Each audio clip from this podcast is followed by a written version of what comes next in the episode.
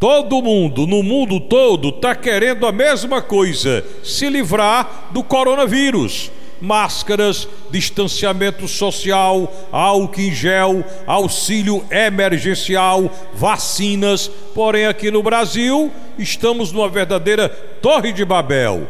Todos querendo a mesma coisa, só que falando linguagens diferentes é o podcast Rosário Daniel. Podcast é um programa, um comentário de rádio que pode ser ouvido pelas redes sociais do seu celular, aqui inclusive. Para ouvir a hora que você quiser, basta baixar o aplicativo e pode até compartilhar. Todos conhecem a história da Torre de Babel, que está escrita no livro do Gênesis, o primeiro da Bíblia Sagrada. Pois bem, foi nisso que o Brasil se transformou por causa dessa pandemia. Os cientistas, médicos e infectologistas alertam que é preciso vacinas, máscaras e distanciamento social para conter o vírus o governo federal concorda que o vírus tem que ser contido, mas está preocupado primeiro com a economia. O Congresso Nacional e as assembleias dos estados debatem todos os dias e criam novas leis de enfrentamento à pandemia. Os governos dos estados, por sua vez, decretam toque de recolher e lockdown, fechando o comércio e as cidades para deixar mais rígido o distanciamento social e clamam por mais vacinas para a população em geral. Já os prefeitos e vereadores, impotentes diante da situação, muito timidamente tentam se salvar entre uma e a outra ação. A imprensa muitas vezes atacada, mas que também, mais do que ninguém, sabe falar linguagens diferentes dependendo da situação, escolhe o que quer mostrar. Como se não bastasse, para aumentar a confusão, ainda tem gente que inventa histórias nas redes sociais.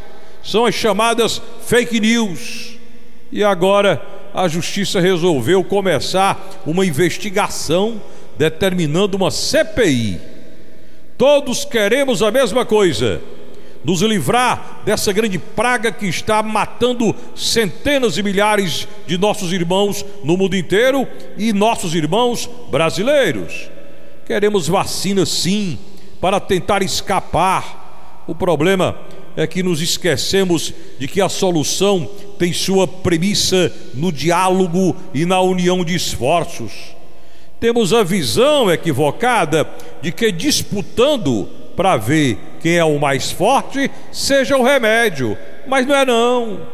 Brigas políticas, partidárias, religiosas e judiciais só nos traz demoras para todas as partes, gerando angústia e sofrimento para todos os envolvidos independente de quem esteja certo nesse momento de incertezas.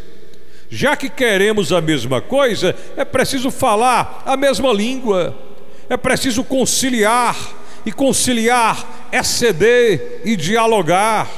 É hora de união, de conscientização, de lembrar que, mesmo com toda a evolução da tecnologia, nós somos gente brava gente brasileira, que com muito peito e muitos braços são a muralha do Brasil. Nossa gente adoecendo faz morrer também a economia do país.